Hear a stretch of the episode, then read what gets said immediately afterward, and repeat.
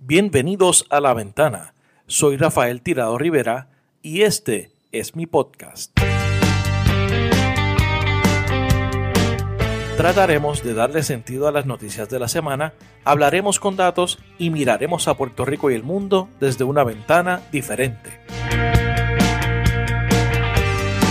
Bienvenidos al episodio número 21 de La Ventana. Gracias a todos siempre por la sintonía, especialmente a quienes escucharon el episodio número 19 con Renata y Paula del podcast Puestas para el Problema, que se ha convertido en el segundo episodio con más downloads. Si no lo has escuchado, hazlo pronto porque me parece que está muy bueno ese episodio.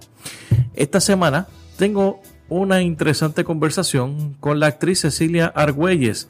Con ella hablo sobre todo desde su crianza hasta sus papeles favoritos y los que le gustaría interpretar en el futuro, y sobre cómo se prepara para las próximas obras teatrales que tiene en agenda.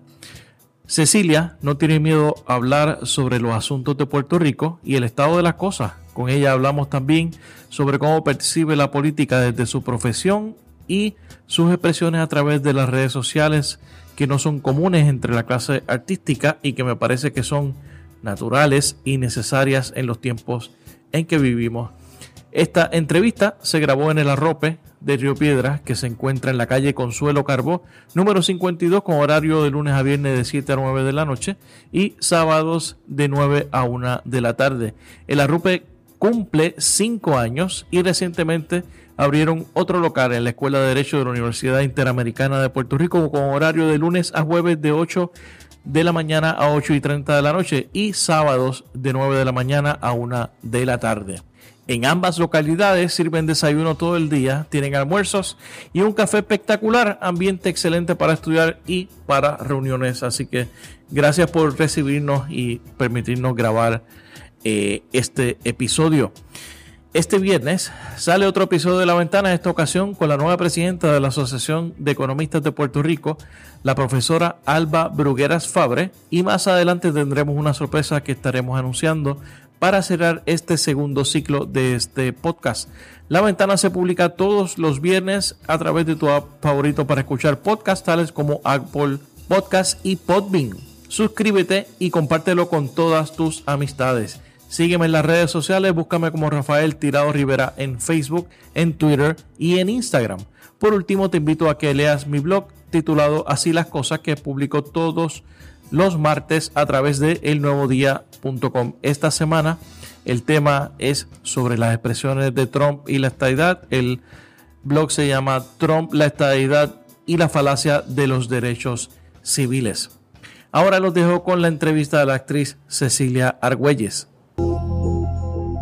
Cecilia Argüelles, bienvenida a la ventana. Hola, gracias por invitarme a tu programa, a este podcast. Eh, yo creo que es como el segundo que he grabado en toda mi vida. ¿De verdad? Así que no soy tan experta en entrevistas de podcast, pero estoy bien No me habías dicho eso. Tú tenías callado. y qué bueno que por fin se dio porque llevamos tiempo en la coordinación de este podcast. sí, hace mucho. Lo que pasa es que de repente cayó mucho trabajo y eso me tiene bien contenta, pero también necesitaba ya hacer esto porque había hecho el compromiso contigo y... y hay que cumplir. Y gracias. Y para todos los que estén viendo en YouTube y obviamente escuchando este a través de su aplicación favorita para escuchar podcast, hoy estamos grabando este podcast desde El Arrope en Río Piedra.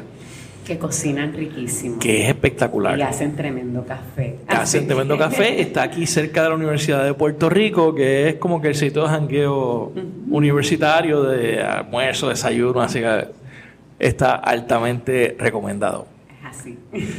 Cecilia, este, tú eres utuadeña. Eh, tú provienes de, de una familia ligada a la agricultura. Así mismo. ¿Cómo fue esa, esa crianza tuya? Pues es bien interesante, bien aislada. ¿De verdad? bueno, sí, porque el barrio donde yo me crié es barrio Tetuán 2. De hecho, uno de los barrios más afectados por el huracán María. ¿De verdad? Sí. Eh, Utuado es un pueblo muy grande. Sí. Y Conozco pues, mucha gente de Utuado, porque sí, son y, tan son- y grandes. somos muchos. Y siempre hay gente que o tiene alguna abuelita o algún tío que es de Utuado o vive en Utuado, etcétera, etcétera. Pero Utuado como pueblo en extensión territorial es bien grande, entonces pues los barrios hay mucha distancia entre cada uno, las carreteras pues son bien curvosas, eh, no necesariamente pues están muy bien embreadas. Así que, por ejemplo, eh, a mí pues para yo ir a la escuela superior pues tenía que tomar una guagua pública o una guagua escolar y era pues alrededor de 40, 50 minutos de ida y vuelta. Así que por eso digo que un poquito aislada. Pero eh, sí tengo que decir que pues es una familia hermosa. Mis padres pues se han dedicado a la agricultura toda la vida. ¿Son agrónomos? Sí, son agrónomos. De hecho... Y son muy queridos también. Sí, se conocieron en el colegio de Mayagüez. Eh, ellos bien jovencitos eh, estudiando agricultura, agronomía. Y de ahí pues entonces se casaron, se fueron para Utuado porque mi papá es de Utuado, original de Utuado, y mi mamá de Añasco. Entonces, así que deciden pues comprar una finca, cultivar la finca. Eh, también, ¿Qué cultivan ellos? Eh, plátanos y café. Y pues en los tiempos donde sí se podía cultivar las chinas, que ahora pues ha sido un poco difícil poder hacerlo, pues porque hay una enfermedad que corre entre los cultivos aquí en Puerto Rico, pues mi papá ha dejado de, de cultivar como, como tal los cítricos y se ha dedicado principalmente a, a lo que sería el café y los plátanos. O sea que está todavía activo. sí, todavía. ¿Cómo está después de María la finca? Bueno, eh, obviamente pues quedó completamente destrozada, y, pero eh, la naturaleza vuelve a reverdecer y ahora mismo uno que otro plátano pues milagrosamente pues ha podido brotar y surgir y mi papá ha tenido la oportunidad de poder venderlo. Pero claro jamás a, un nivel de nivel pre obviamente. exacto de, de tener grandes ventas y eso pues obviamente no ha pasado pero esperamos que la cosa mejore la cuestión es que pues eh, me crió en este entorno de agricultura de campo Fui a una escuela rural, la segunda unidad Marta La Fontaine, o Fontaine, o Fontaine, como le decíamos nosotros allá. Eh, ahí estudié mis grados primarios, la escuela intermedia, estudié en escuela superior en la Luis Muñoz Rivera y en la Judita Vivas. Entonces, ¿cómo es, cómo es que sale ese interés de una, de una chica del campo de, este, de decidir, me gustan las artes, me gusta separarte de, la tradición de la familia tuya agricultura. Entonces, ¿cómo, cómo vino ese interés? Pues es bien interesante. Ah, ¿En tu escuela se fomentaba la actuación? Era bueno, se hacían las típicas actividades de Navidad. El talent show. Eh, o uno que otro talent show, pero no era algo como como si, fue, como si fuera una costumbre o una tradición de la escuela. Pero siempre los maestros sí trataban de, fomentar esa parte artística en nosotros los niños. Eh, pero la realidad es que yo desde pequeña veía televisión y siempre pues me interesaba esto de las novelas, eh, los programas de televisión, la gente animando, las películas. Eh, siempre me vi atraída con esto de los medios de comunicación. Lo veía un poco imposible por la cuestión de las distancias. El yo decir que quería tomar una clase de actuación o una clase de locución, pues no, no lo veía real o cercano a mí, porque mis papás pues obviamente pues tenían muchas responsabilidades. Yo sabía que el yo solicitar, ah, quiero unas clases de actuación, pues implicaba ir tal vez a otro pueblo. Claro. Y yo en ese aspecto no, no quería molestar mucho a mis papás, así que me refugié en el deporte me encantaba el deporte. El ¿Qué hacía? Era corredora. Eh, corría eventos cortos y luego en universidad pues me dediqué a eventos de semifondo. De verdad, o sea que en, la universidad también corría. Sí, en el colegio de Mayagüez eh, fui atleta también del equipo. Pero pues me encantaba el deporte, la adrenalina, eh, la disciplina de tener que practicar y todo eso. Así que toda esa energía que tal vez yo la quería trabajar a través de la actuación o de cosas relacionadas con los medios de comunicación, pues lo canalicé con el deporte. Y todo ese tiempo de lo que fue mi escuela elemental, intermedia y superior, me dediqué a hacer deporte, pero siempre con esa espinita de que quiero ser actriz y quiero tomar clases, etcétera, etcétera. Y practicaba frente al espejo. Y, ajá, y me miraba, imitaba, bailaba, porque también me encantaba el baile, todas esas cosas. Eh, y mi hermana y yo, que somos muy unidas, porque lo que nos llevamos es bien poquito tiempo, es como un año y dos meses, algo así es lo que nos llevamos, pues como éramos tan contemporáneas, también nos inventábamos nuestras cosas. Eh, y qué sé yo, doblábamos voces o nos inventábamos personajes, jugábamos con eso y con las muñecas, etcétera, etcétera. Pero nada, la cuestión es que cuando llego a escuela superior sí tengo la oportunidad de por lo menos tomar una clase de teatro con una maestra que todo el mundo conocía en el pueblo como Finita. Finita era quien daba esa clase. Era aparte, no era parte de la escuela. Era una clase electiva dentro de lo que son los cursos regulares que tomamos los estudiantes, pues teníamos la oportunidad de, si tú la seleccionabas como electiva, poder tomar esa clase. Es una pena que, ese, que esa, eh, se están perdiendo esas clases. Lamentable. Y de verdad es una clase tan maravillosa. Los estudiantes aprenden tantas cosas, aunque no necesariamente quieran ser actores o artistas. Eh, pero desarrollan otras destrezas como pues, perder el miedo, hablar ante el público, cosas así que son tan importantes para cualquier persona. La cuestión es que, pues gracias a Finita, pues tuve la oportunidad de, de, saber lo que era la locución y lo que era el espacio escénico y cómo memorizar líneas y cómo interactuar con otros compañeros en escena. Eh, así que fue muy buena maestra. También tuve otro profesor que me daba curso de español, español básico, pero yo sentía que ese curso era como español avanzado, de, tan buena clase que fue. Yo conocí a Gabriel García Márquez gracias a ese maestro, al, maestro Morán, eh, Rafael Morán. Y pues es, todas estas cosas unidas, tanto la actuación como mi amor por la literatura que brota a través de estos maestros, eh, pues entonces ya yo me siento como que más segura de que esto es lo que yo quiero hacer. Siente ese ímpetu de hacer. Pero mira lo que pasa, que cuando llego a universidad me voy al colegio de Mayagüez y entro por agronomía. Ok. O sea, que dejé, abandoné mi sueño de la actuación en cierto modo, porque también me llamaba la atención la agronomía, me gustaba la agricultura, me encantaban los animales, eh, entré por industrias pecuarias. Pero entonces en el proceso me doy cuenta de que eso realmente no era lo que yo quería. Y en mi primer año me cambio a estudios hispánicos, a la concentración de literatura, estudios hispánicos. Okay.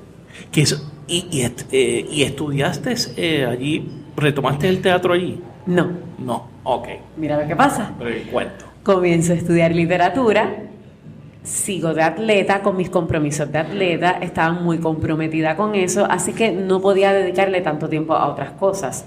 Así que era atleta y estudiante. Okay. Me dediqué de lleno a eso y es cuando yo termino mi bachillerato, que entonces comienzo mi maestría, que tengo la oportunidad de tomar clases con Teófilo Torres. Oh, wow. Que llega al colegio de Mayagüez y es ahí donde ya yo digo, ya se acabó, yo no puedo seguir posponiendo esto. Basta ya, porque yo, porque yo me estoy comprometiendo con otras cosas cuando realmente lo que yo quiero hacer es esto. ¿Y cuál fue la reacción en tu casa cuando tú llegaste, entraste por agronomía, digo, ok, ya va a ser, va a ser el negocio de la familia, la otra agrónoma que va, que va a venir para acá, entonces ya, ya no voy a hacer esto, voy a estudiar literatura. Imagínate, mi papá, pues, no muy contento.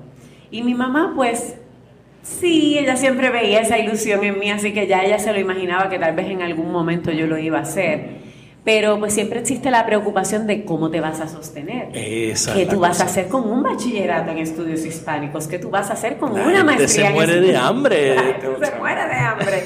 Y ahora tú en eso de actuación. Pero no bastó con eso. Entré a certámenes de belleza.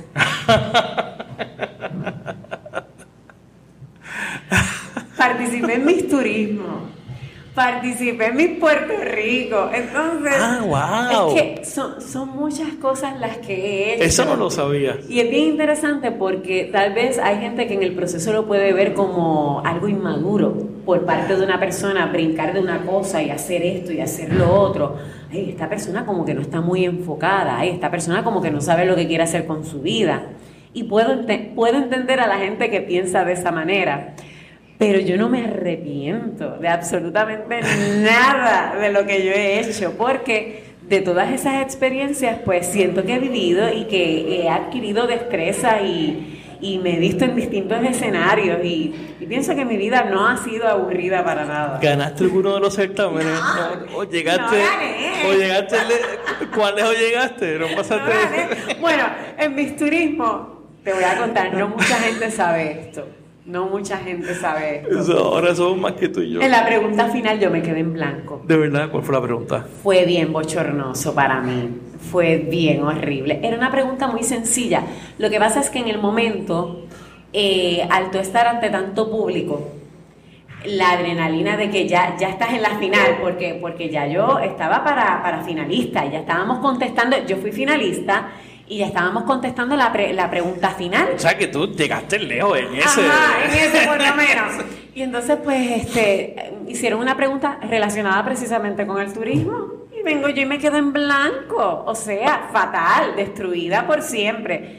Pero nada, eh, pues obviamente quedé cuarta finalista porque de todas las muchachas la que peor desempeño en ese aspecto, quien lo hizo fui yo. Eh, pero nada, eh, luego de eso pues tengo la oportunidad de participar en Miss Puerto Rico Universe, que es el año en que gana Cintia Olavarría. Oh, wow. Excelente candidata. Sí, la gente se acuerda mucho de ella. Claro, maravillosa candidata, preciosa. Y de hecho fue un año muy competitivo. todas las chicas, te puedo decir que todas las chicas que estuvimos dentro del cuadro de semifinalistas y finalistas, todas eh, se han desarrollado ya sea como, eh, qué sé yo, reporteras o actrices o modelos, eh, que fue un, grupo muy, muy bueno, muy, muy, muy bueno y muy reñido.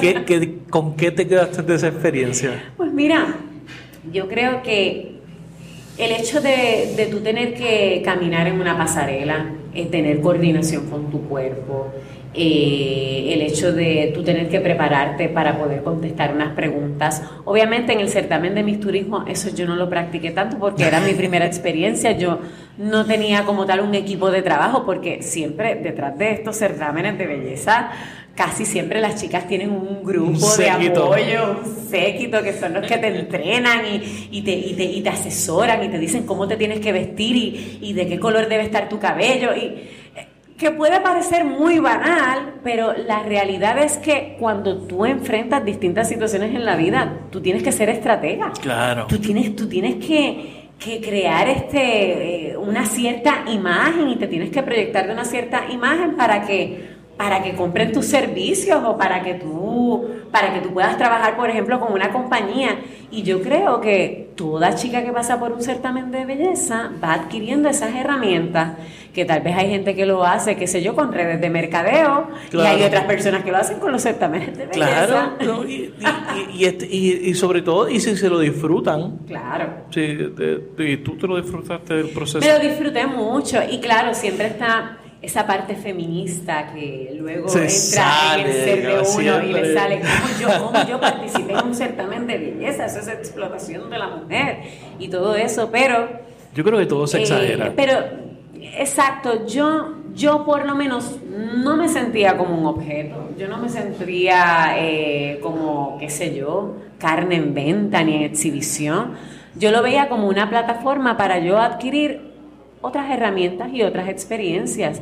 Y obviamente también para presentarme ante un público, porque yo sabía que yo quería ser actriz. Y sinceramente yo lo veía como una plataforma para darme a conocer. Claro. Es como todo. Así que, claro, esa es otra de las aventuras de Cecilia. Pero estábamos en la actuación, ¿en donde me quedé? Te quedaste con Teófilo Torres en Mayagüez. Bueno, pues nada, la cuestión es que tengo la oportunidad de tomar la clase con Teófilo Torres, una primera parte, una segunda parte. Se hace una primera audición de un grupo de teatro que había en el Colegio de Mayagüez, Teatro, es un grupo de teatro que lleva muchísimo tiempo eh, trabajando en el recinto. Eh, es un grupo muy organizado. Es interesante porque yo no pensaría en Mayagüez en teatro, yo pienso en la Yupi. Definitivo. Y es que, pues obviamente los estudiantes que van para el Colegio de Mayagüez siempre tienen a atender tendencias eh, relacionadas a lo que es las, son las matemáticas, las ciencias, eh, todo eso. Y sí, este grupo siempre estuvo ahí.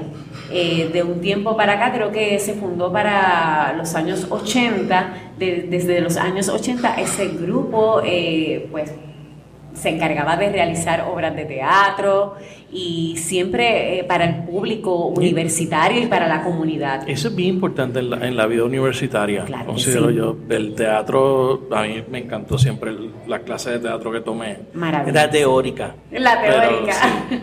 Pero, me, lo disfruté mucho y e ir al teatro y ver este obra en la universidad es una experiencia.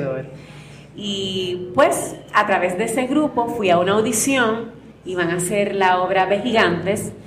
Y yo dije, bueno, yo nunca he audicionado, lo voy a hacer, quiero pasar por esta experiencia. Y lo hice. Y de un grupo bastante grueso, pues me escogieron para el personaje de Clarita. Eh, pues que es el personaje de la nieta, que es un poco más blanca que la madre y que la abuela y, que ella entiende que no deben ocultar a su abuela porque su abuela es negra, su abuela tiene el cabello grifo o rizo y a ella la esconden en la casa porque no se quiere dar la impresión de que ahí hay sangre negra. ¿Y tu abuela dónde está? ¿Y tu abuela dónde está? Entonces, pues esa obra a mí me encantaba.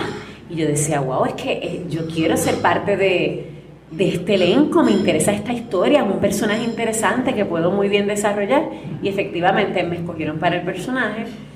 Lo hice, fue mi primera experiencia, digo yo que profesional, dentro de lo que sería pues encarnar un, un personaje con una disciplina de ensayos continuos y de presentaciones continuas. Ese fue tu primer personaje.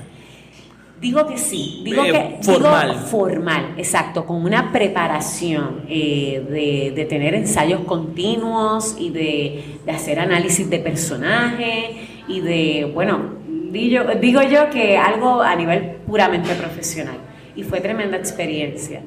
Ya después de ahí, pues entonces tengo la oportunidad de, de seguir trabajando con el grupo, con teatro, trabajamos mucho con improvisación y un montón de obras que, piezas cortas que se presentaban continuamente para los estudiantes y para la comunidad de, de Mayagüez. Okay. Y entonces después de, estuviste, hiciste la maestría, ¿qué hiciste después? Porque yo sé que has eh, hecho trabajo en televisión también. ¿Cómo, ¿Qué hiciste en, en, ese periodo entre hacer una cosa y otra?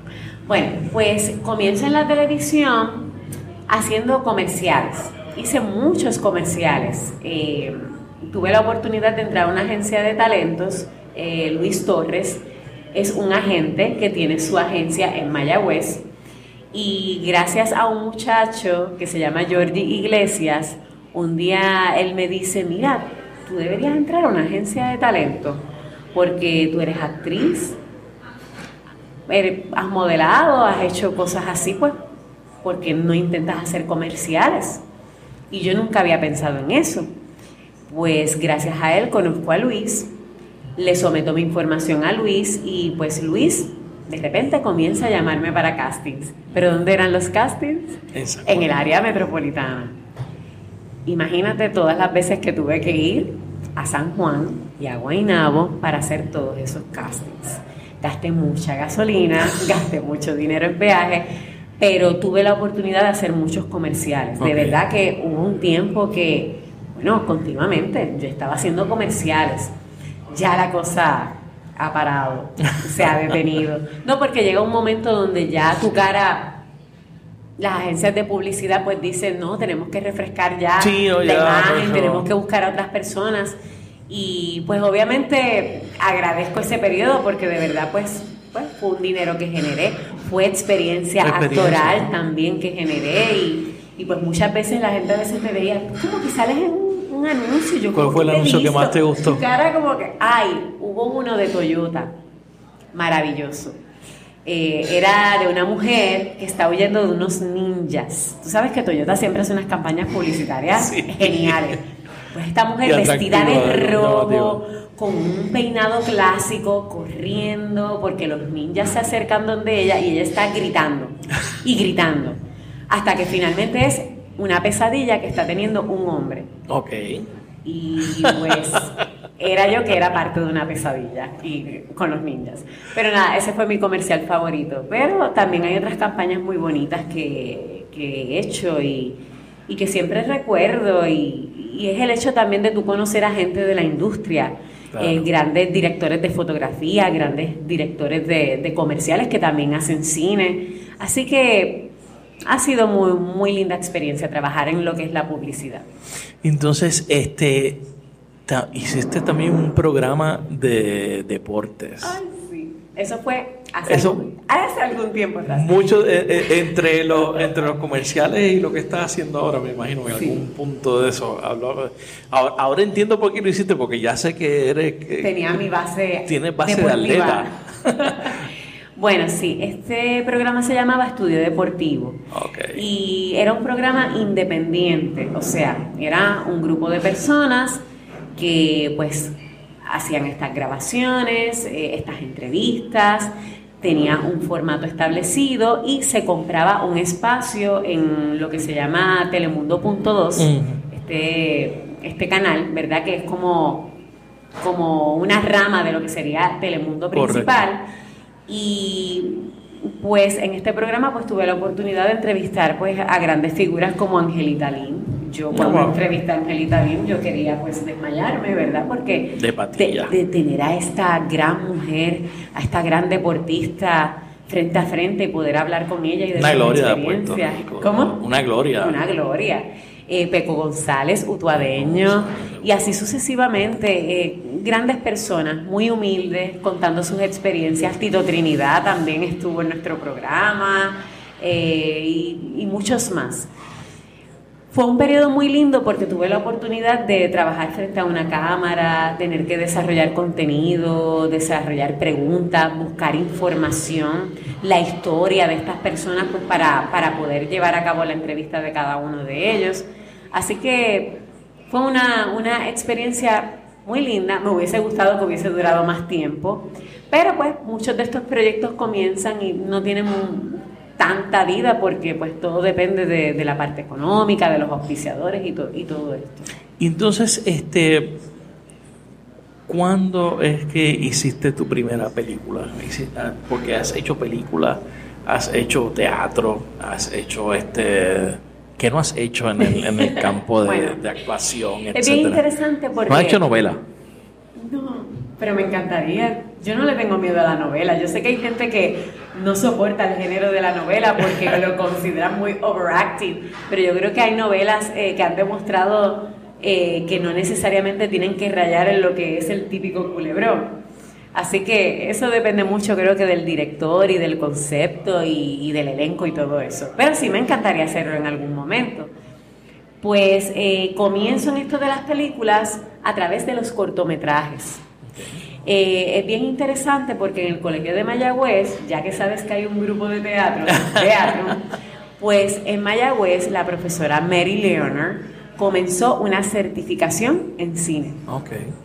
Gracias a esta profesora, esa certificación aún sigue en el Colegio de Mayagüez y los estudiantes tienen la oportunidad de, por ejemplo, hacer su bachillerato o su maestría, pero también por el lado pueden hacer su certificación en cine y toman una cierta cantidad de créditos y hacen sus prácticas y todo como cualquier lugar que facilita este tipo de educación. Qué bien. Así que es muy interesante. Esto es a través del departamento de inglés que, que, se hace.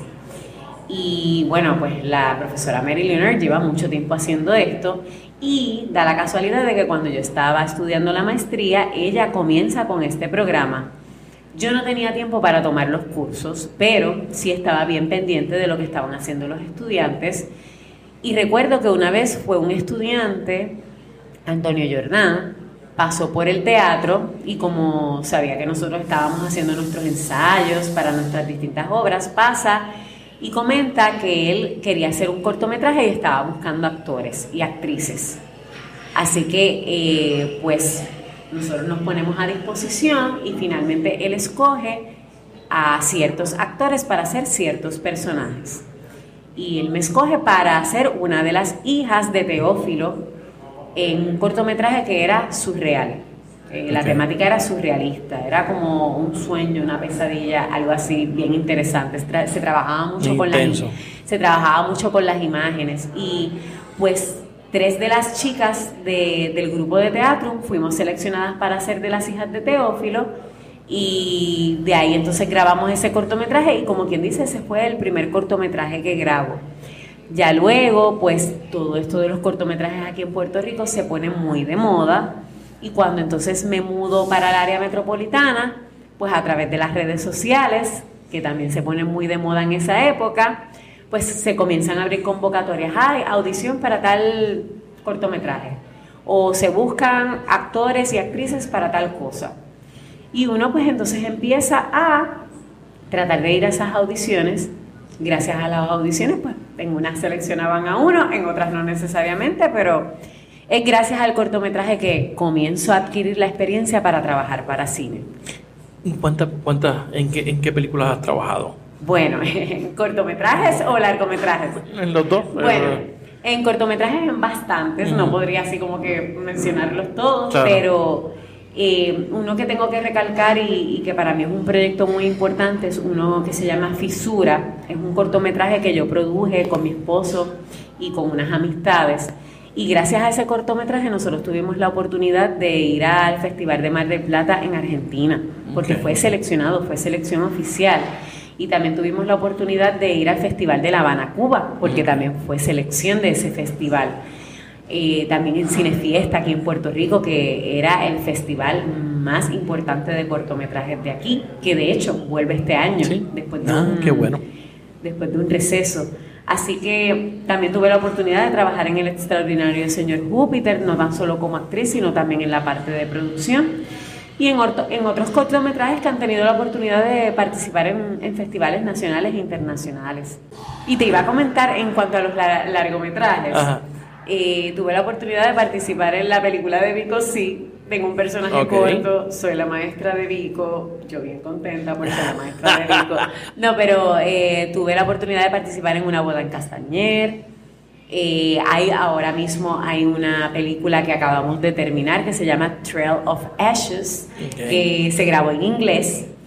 Y esa película, pues próximamente va a pasar por el proceso de postproducción, se va a someter a festivales y pues esperamos que también estén en salas, ya sea o en salas regulares o en Fine Arts. Y ese es recientemente.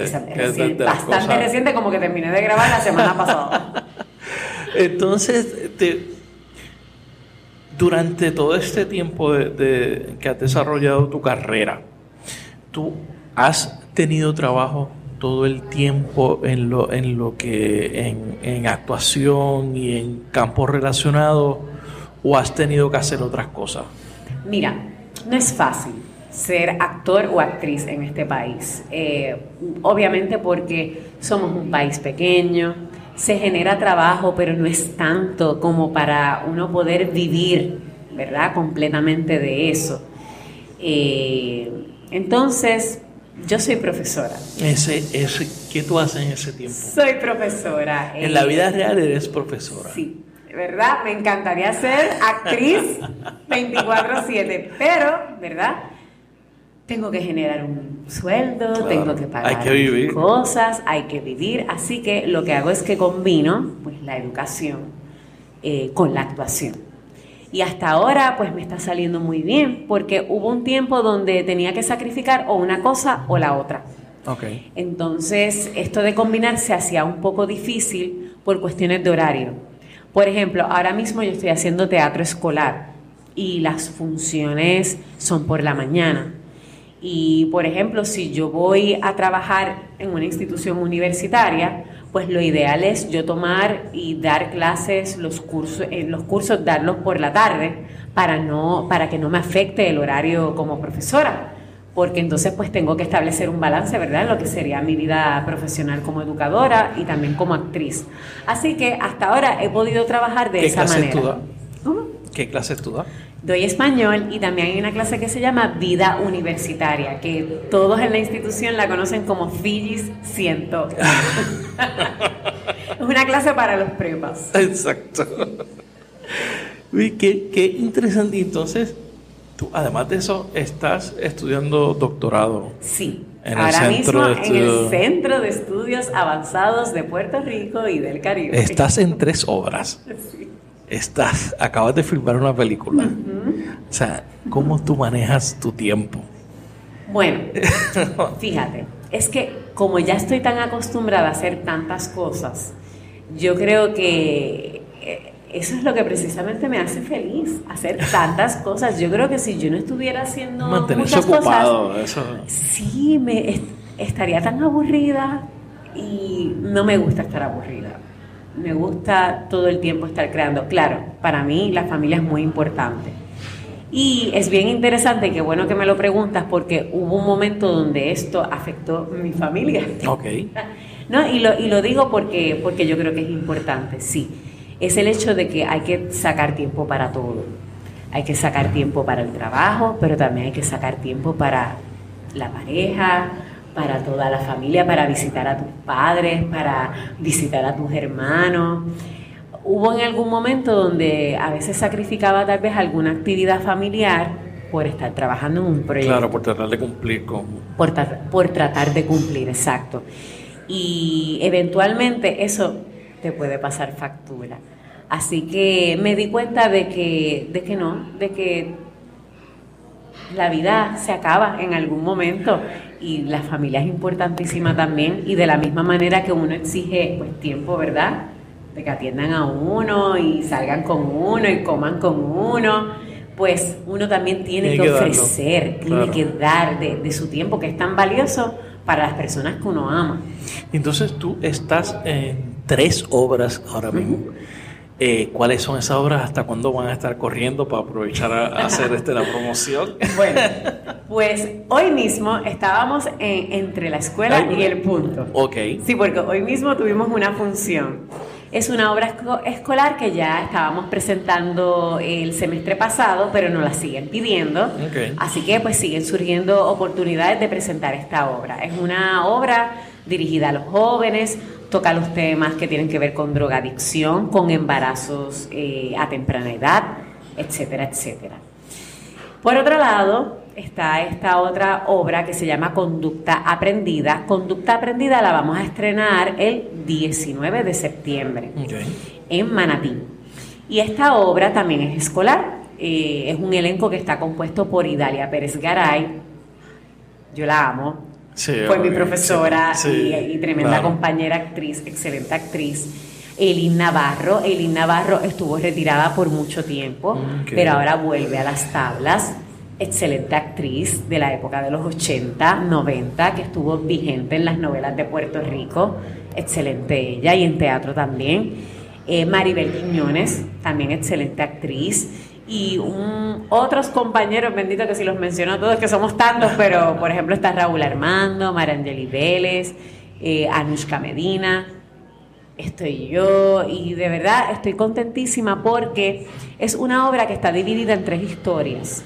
Una de las historias trata el tema de la trata humana. Otro de los temas tiene que ver con el maltrato intrafamiliar. Y la otra tiene que ver con la homosexualidad en los jóvenes. Dentro de, cómo, cómo confrontar, ¿verdad? O cómo afrontar eh, el, tener un conocido o alguien que, que es homosexual o no se atreve a salir del closet, etcétera, etcétera. todas estas depresiones y dolores de cabeza por las que pasan los jóvenes, los adolescentes. Y es una obra maravillosa. Vamos a estar estrenándola la semana que viene, pero nos vamos a presentar en distintos lugares como en Manatí, en Calley, en el Centro de Bellas Artes de Santurce. Otra de las obras en la que voy a estar participando es Mujeres del Alba. Mujeres del Alba. Mujeres del Alba, finalizamos ya, esta va a ser nuestra última función. No porque querramos, es porque pues tenemos que movernos a hacer otras cosas. Pero Mujeres del Alba es un proyecto exquisito. Es una adaptación de La Casa de Bernarda Alba de Federico García Lorca. Esta adaptación la dirige Doel Ramírez y se hace a través de teatro experimental. Así que la experiencia que se van a llevar todos los que vayan a la sala va a ser una muy distinta a lo que posiblemente han visto de lo que es la casa de Bernarda Alba. Eh, el elenco también está compuesto pues por gente maravillosa, Maribel Quiñones, eh, Gabriel, eh, Noelia Castelar. Bueno, somos muchos en el elenco también. Y por último, por último tenemos Que Tostón. ¿Qué tostón? Por, por eso llevamos dos meses tratando de coordinar por el fin llegó la comedia, porque no todo puede ser drama. No, no, no todo. No, en Que tostón eh, son dos piezas cortas.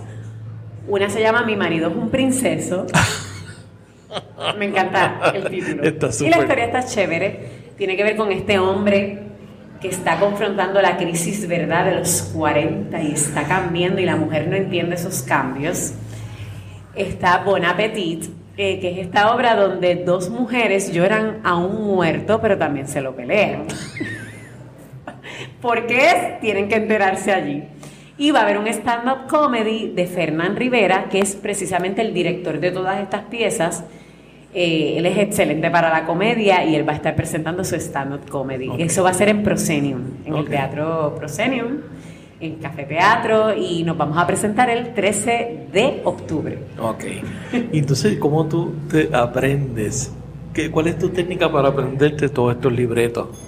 Pues mira, eh, yo creo que la experiencia poco a poco te, te, va dando, ¿verdad? Esas herramientas para tú poder lidiar pues con tanta información. Y tiene que... Y, con tanto movimiento de cuerpo. Y, con compartamentalizarla. Claro, exacto. Que, ahí es donde yo creo que es que está lo más difícil, ¿verdad? De, que un personaje no se parezca a otro y no utilizar los mismos manerismos o el mismo tipo de voz. Súper reto. ¿Verdad? Es un reto muy grande. Pero mira, eh, yo creo que siempre los actores somos cuerpo, somos espíritu y somos mente, ¿verdad? Y cuando nosotros trabajamos para un personaje, es inevitable que nosotros le impregnemos algo de lo que nosotros somos como seres humanos. Se queda algo de ti. Siempre va a haber algo de uno, siempre. Pero el reto es cómo yo separo a ese personaje de mí para yo no, yo no ser el personaje, yo ser ese personaje y convertirme en otra cosa. Y yo creo que eso se trabaja mucho a través del análisis del personaje y del análisis de la historia.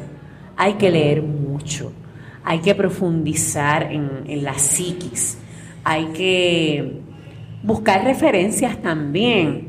Por ejemplo, si yo veo que este personaje está pasando por una adicción y yo nunca, obviamente, he pasado por una adicción, pues ¿cómo yo puedo conocer sobre eso? Pues yo tengo que buscar información referente a cómo es el comportamiento o, qué experimenta el cuerpo de una persona que tiene una adicción y, por ejemplo, en ese momento no ha podido consumir la droga. Y aunque yo no haya pasado por esa experiencia, yo tengo que hacer mi trabajo de buscar y, de tratar de encontrar respuestas a mis preguntas. Yo tengo que establecer preguntas que tengo que contestarme a través del desarrollo del personaje. Y todo eso, además del estudio, también entra pues ya la parte que tiene que ver con la dirección, el bloqueo, como le decimos nosotros. Cómo nos vamos a desplazar en el escenario o cómo nos vamos a desplazar en el set de filmación, porque también esto ocurre en el set de filmación. ¿Cómo voy a coger la taza? ¿Cómo me voy a sentar? ¿Cómo se sentaría ese personaje? ¿Cuál es la actitud de ese ¿Cuál es la actitud que tendría ese personaje a la hora de coger esa, ese vaso o esa taza? Hay que cuestionarse todas esas cosas y crear conciencia de que tengo, tengo que imponerme trabajar para el personaje, no trabajar para mí en mi zona cómoda. Y obviamente pues la parte de la dirección, yo siempre he pensado que los actores siempre trabajamos de la mano con el director. El director también es fundamental. Eh, por eso yo creo que a veces somos un poco crueles con los actores cuando decimos...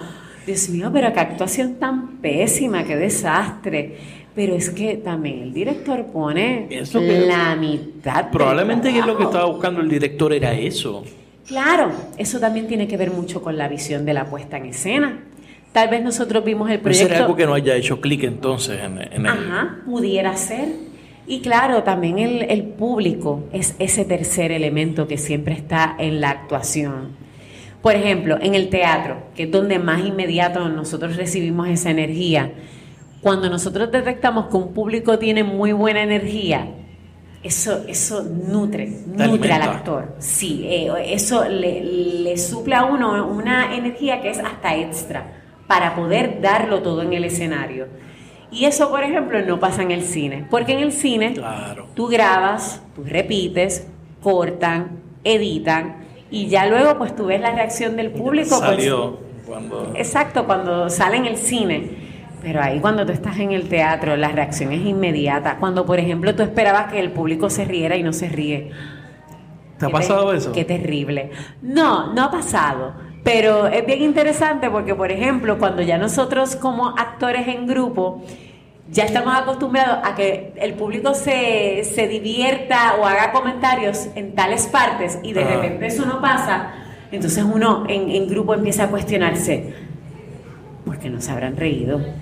¿Estarán pendientes? ¿Les estará gustando la obra? Es como que sí, empiezan las dudas y empieza el estrés. Nos ha pasado pero como grupo, como colectivo. Porque a veces uno ya tiene como que una percepción de que el público tiene que reaccionar en unos momentos dados o va a reaccionar en unos momentos dados y no siempre es así. ¿Alguna vez se te ha olvidado una línea? Es claro que sí. Imagínate, me pasó con la pregunta de, de mis turismos. no, me ha pasado, pero gracias a Dios no me he quedado en blanco. Okay. No me he quedado en blanco. ¿Qué es lo que primero que se viene a la mente aquí? Se chavó todo. es bien interesante porque, mira, cuando se hace teatro, se ensaya tanto que ya el grupo está tan y tan compenetrado, ya estamos todos tan y tan enlazados y nos conocemos tan bien los personajes que si por ejemplo le pasa algo a algún compañero, alguno de nosotros sale a rescate. Exacto. O si me pasara a mí, yo estoy segurísima que viene alguien y me, y me da el support o me da el la para yo poder entonces soltar lo que tengo que soltar. Eso debe ser una experiencia horrible que hacer. Yo conozco a alguien que le pasó y me dice que es lo más horrible. porque él, él Una estaba. sala llena, todo el mundo. Y él era de los personajes principales y fue que se quedó completamente en blanco. O sea, que es que no pudo ni improvisar porque le entró un frío olímpico. Pánico. un pánico tan y tan terrible que no salió nada. Él no lo podía creer, una persona bien experimentada, no lo podía creer. ¿Qué tú sentiste la primera vez que tú saliste a un escenario? Habían 600 personas. Ay, mira, es una adrenalina tan, tan brutal, maravillosa. Eh, yo creo que es una tremenda experiencia, es algo que, que le nutre a uno con una energía adicional de la que ya uno lleva. no sé, es como, como si hubiese una conexión. Eh, y claro, eso también va a depender mucho del público, porque a veces hay públicos que son un poquito tal vez más inmaduros por las, las edades, que tal vez pues quieren hablarlo y comentarlo todo y de repente los actores no se pueden concentrar también porque constantemente están cuchillando y hablando y pues no hay el suficiente silencio para uno poder concentrarse. Pero yo, yo creo que todo es un reto. siempre cuando tú sales a escena, siempre es un reto nuevo. Y tú, y tú tienes que ir preparado para todo. Y sientes las mariposas en el sí, Sí, eso es lo maravilloso, que no se pierde. Yo creo que cuando uno ya pierde esa emoción, ¿para qué vas a seguir haciéndolo? ya no vale la pena. Ya lo conseguiste. Está brutal. ¿Cuál eh, de las cosas que has hecho en toda tu carrera, cuál, o sea, cuál es la más que te gustó? Ay, Dios mío. O sea, que, es que, son tantas cosas. Que te haya hecho más feliz hacer lo que lo quisieras hacer otra vez. Pues mira, yo creo que haber hecho el cortometraje que te comenté ahorita, que que fuimos a Cuba, fuimos a Argentina y por poco vamos a Guatemala, pero nos escogieron también en Guatemala. Eh, Fisura. Ese proyecto me encantó porque lo trabajé a nivel de producción, pero también lo trabajé a nivel actoral. Y entonces fue un doble reto porque pues tenía que estar bien pendiente a los detalles, que son tantos detalles cuando hay una filmación. Y pues obviamente también estar bien pendiente de, mi trabajo, de, de, que estuviese bien hecho y que fuera creíble.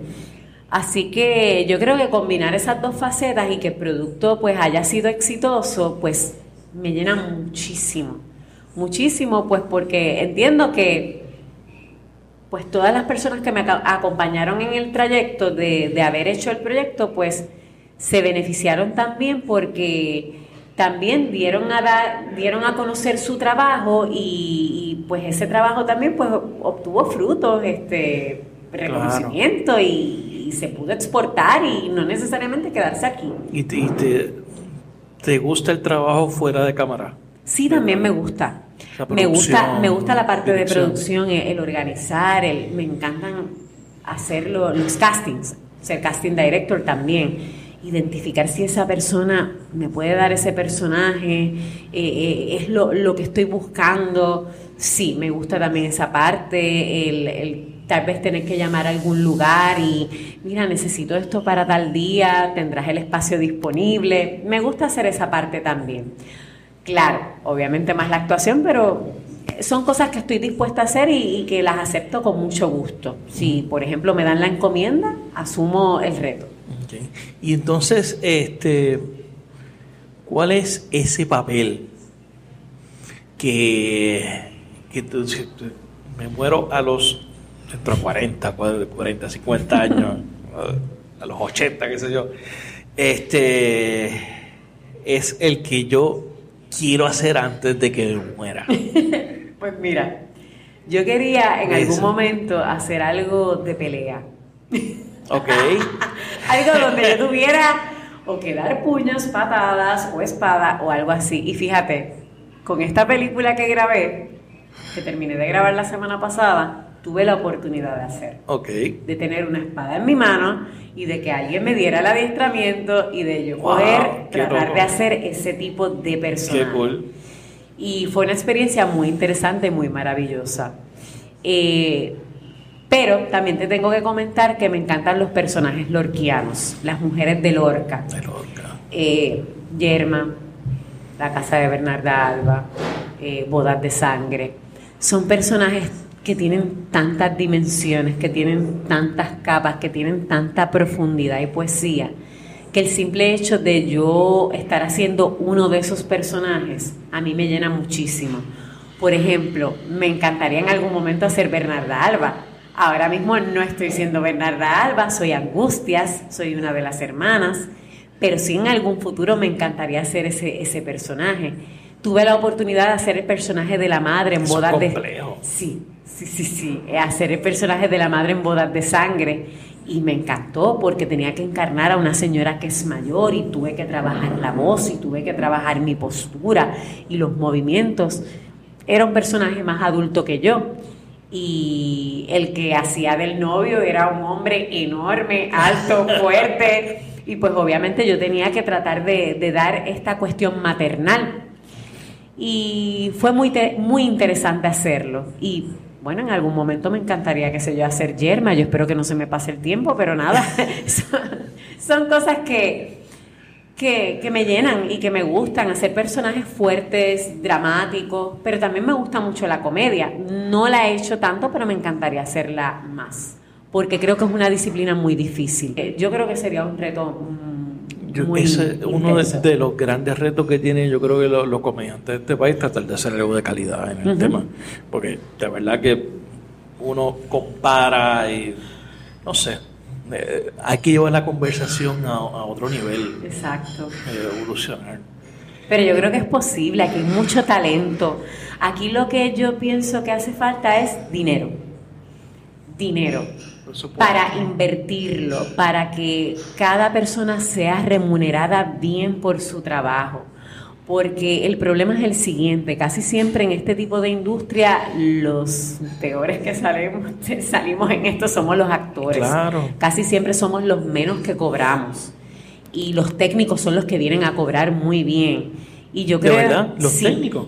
cobran excelente. ¿En serio? En comparación a nosotros no sabía eso. Cobran muy bien, pero es porque están unionados muchos de ellos. Ah. Cuando estás unionado pues obviamente tú puedes exigir. Eh, esas son las ventajas. Claro, y, tú, puedes. Este, ¿Los técnicos de teatro en Puerto Rico están unionados? Bueno, no. hay, unas, hay algunos técnicos que sí, no sé si todos en particular, pero ellos también tienen sus tarifas y se tienen que honrar esas tarifas.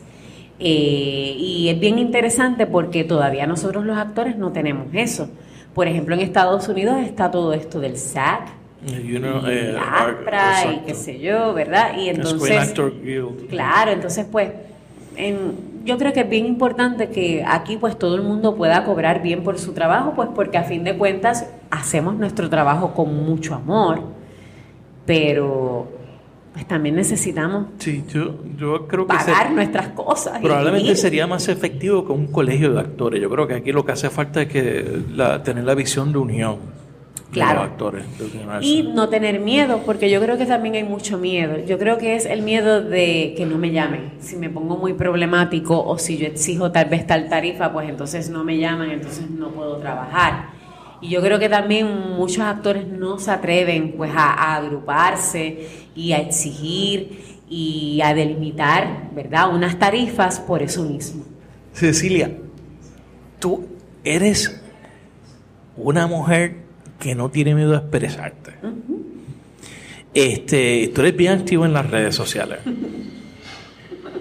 O sea, y tú, eh, y, ese activismo tuyo, o sea, y, eres eh, vocal sobre las cosas que pasan en Puerto Rico. ¿Por qué? ¿Por qué? ¿Por qué tú y por qué otra gente, como tú, otros compañeros actores, eh, o artistas no, no, no lo hacen más? Mira, yo creo que es una decisión muy personal, ¿verdad?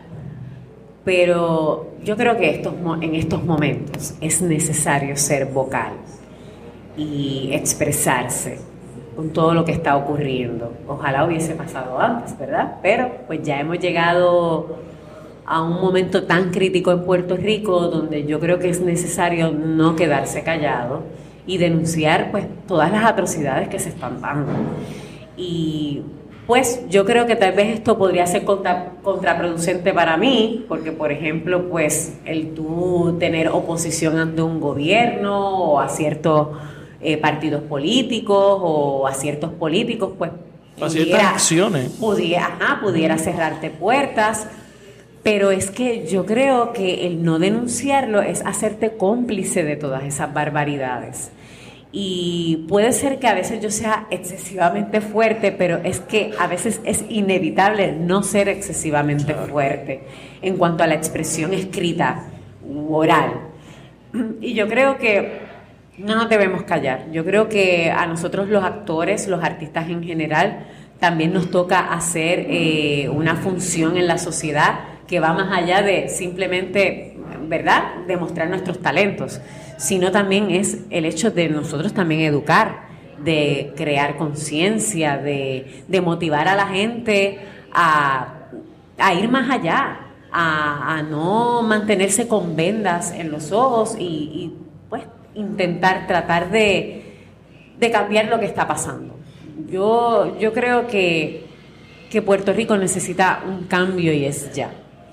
Yo creo que obviamente pues todo esto de, nuestro estatus nos afecta mucho. No, no estamos resueltos todavía en cuanto a ese tema.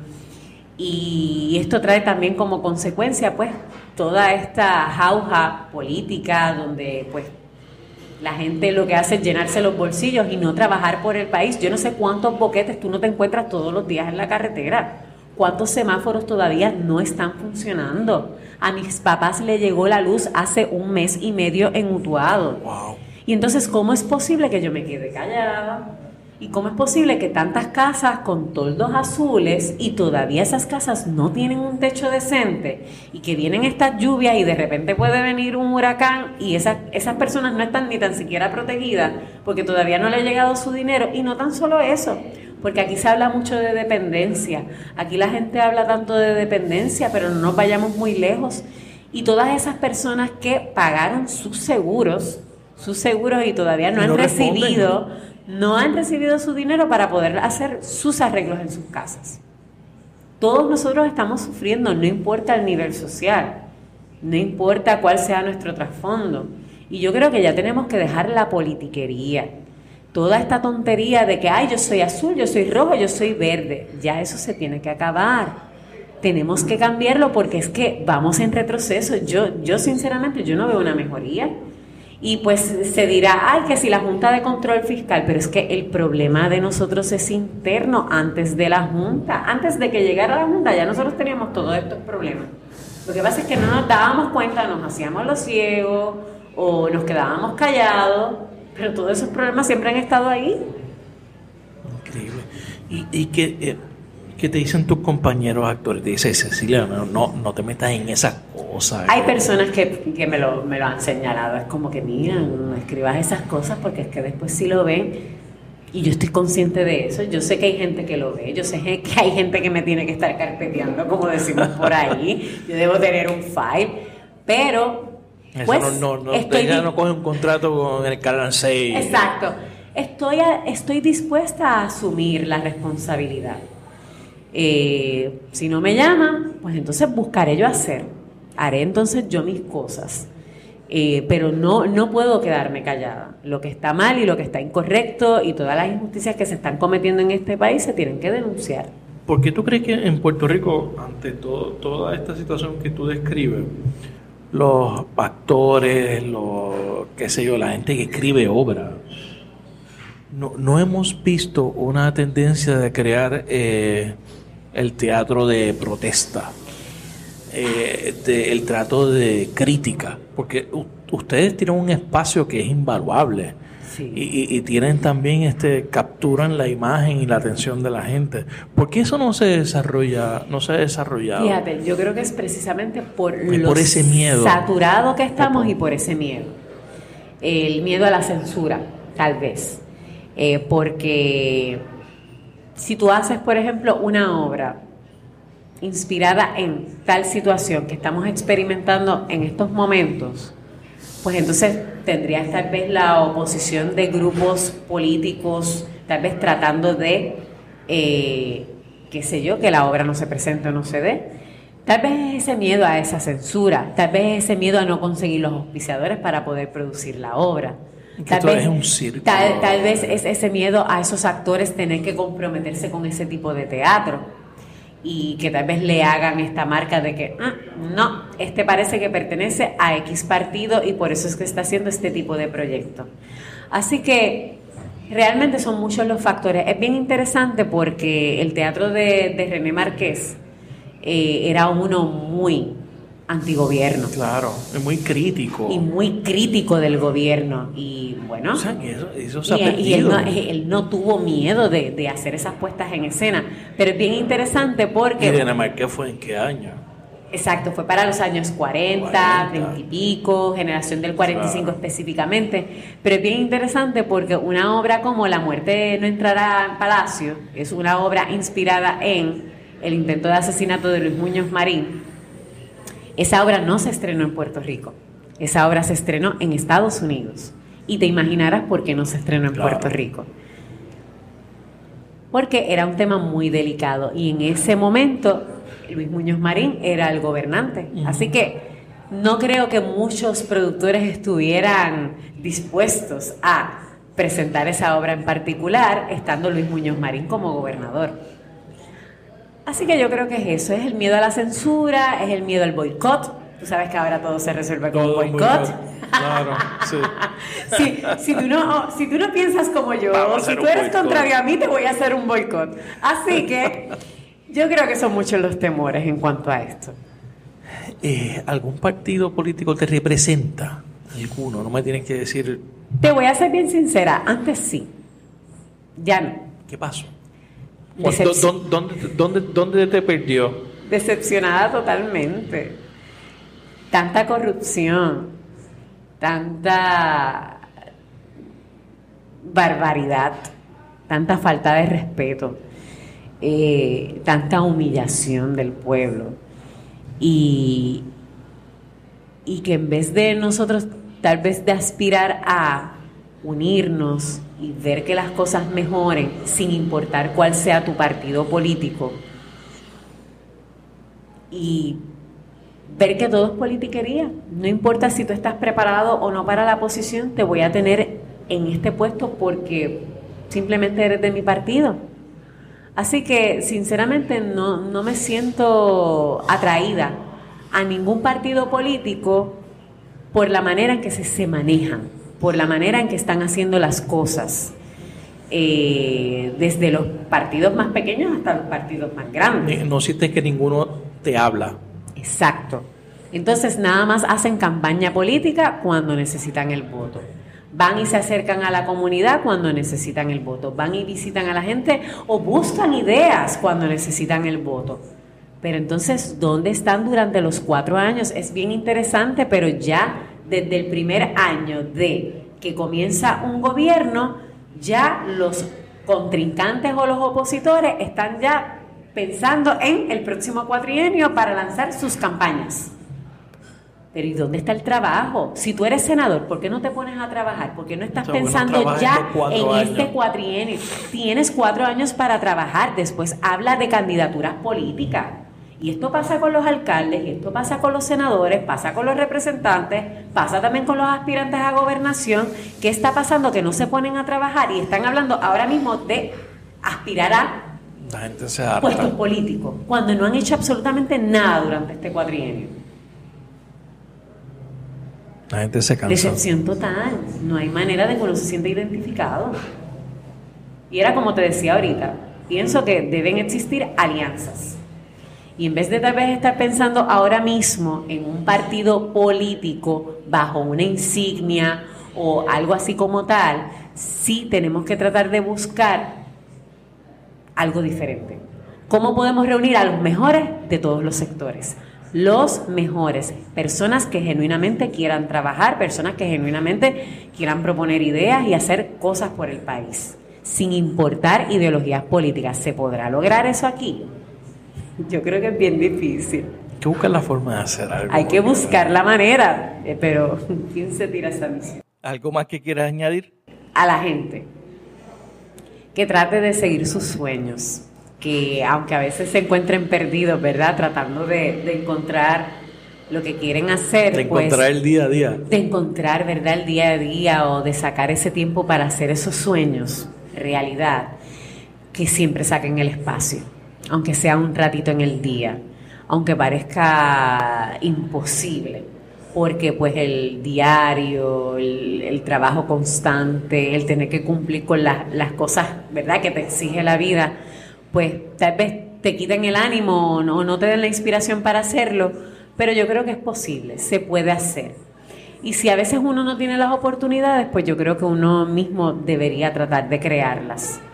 Eh, es como, por ejemplo, pues si yo quiero ser locutora, pues entonces de repente hago mi podcast. Dale, yo te ayudo.